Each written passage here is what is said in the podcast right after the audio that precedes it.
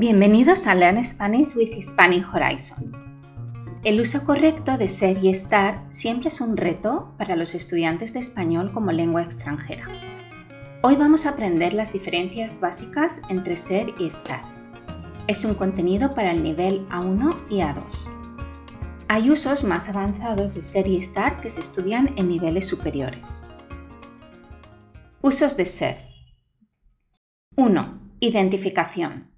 En este caso, los dos términos unidos por ser se identifican. Por ejemplo, esa señora es Ana Domínguez. Mi amiga Almudena es la novia de Ricardo. Mi hermana es la chica gordita. 2. Posesión.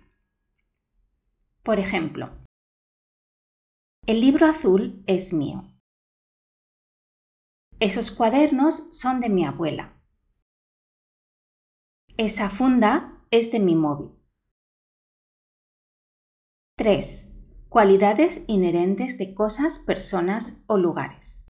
Por ejemplo, las Islas Galápagos son preciosas. Mi padre es una persona muy inteligente. Este móvil es muy rápido.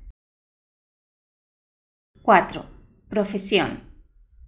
Por ejemplo, yo soy profesora de español. Su padre es empresario. Mucha gente en este país es médico. 5. Material de las cosas. Por ejemplo, este reloj es de plata. La camiseta roja es de algodón. La mesa es de madera. 6. Cantidades y precios. Por ejemplo, somos ocho personas en mi familia. El helado es 3 euros. Nosotros somos muchos estudiantes en clase.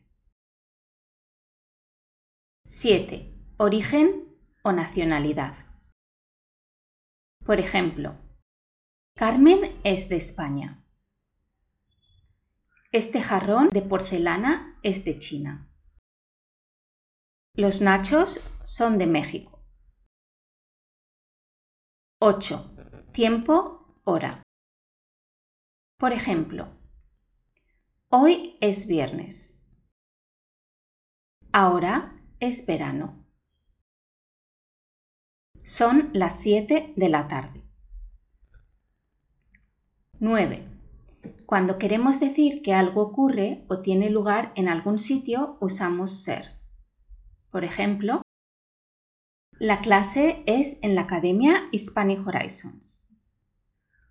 El concierto de Pedro y Juan es en el auditorio. La conferencia es en la Universidad de Chile. Ahora vamos a ver los usos de estar. 1. Estado de algo o de alguien. A. Estado físico incluyendo la salud. Por ejemplo, las tiendas están abiertas hasta las 4 durante la cuarentena. Este perro está cansado. Mi hermano está enfermo y tiene mucha tos. B. Estado emocional.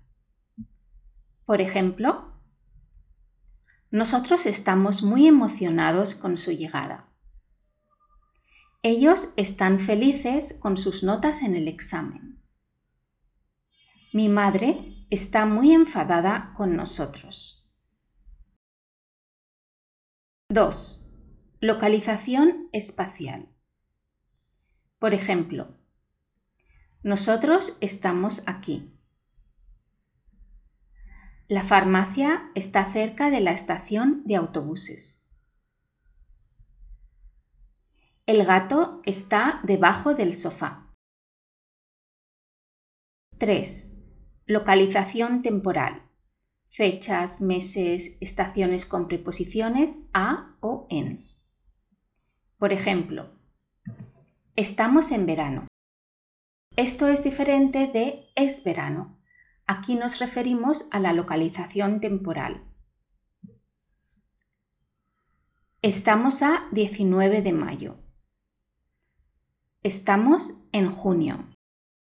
4. Tiempo meteorológico con estamos a. Por ejemplo, estamos a 3 grados bajo cero. ¡Qué frío! Estamos a 45 grados. ¡Qué calor! Estamos a 28 grados. No hace ni frío ni calor. Pues esto es todo por hoy. Hay otros usos de ser y estar que son más avanzados y los veremos en otro vídeo. Esperamos que ahora tengáis más claros estos usos básicos. Gracias por escucharnos y nos vemos muy pronto. Hasta la próxima.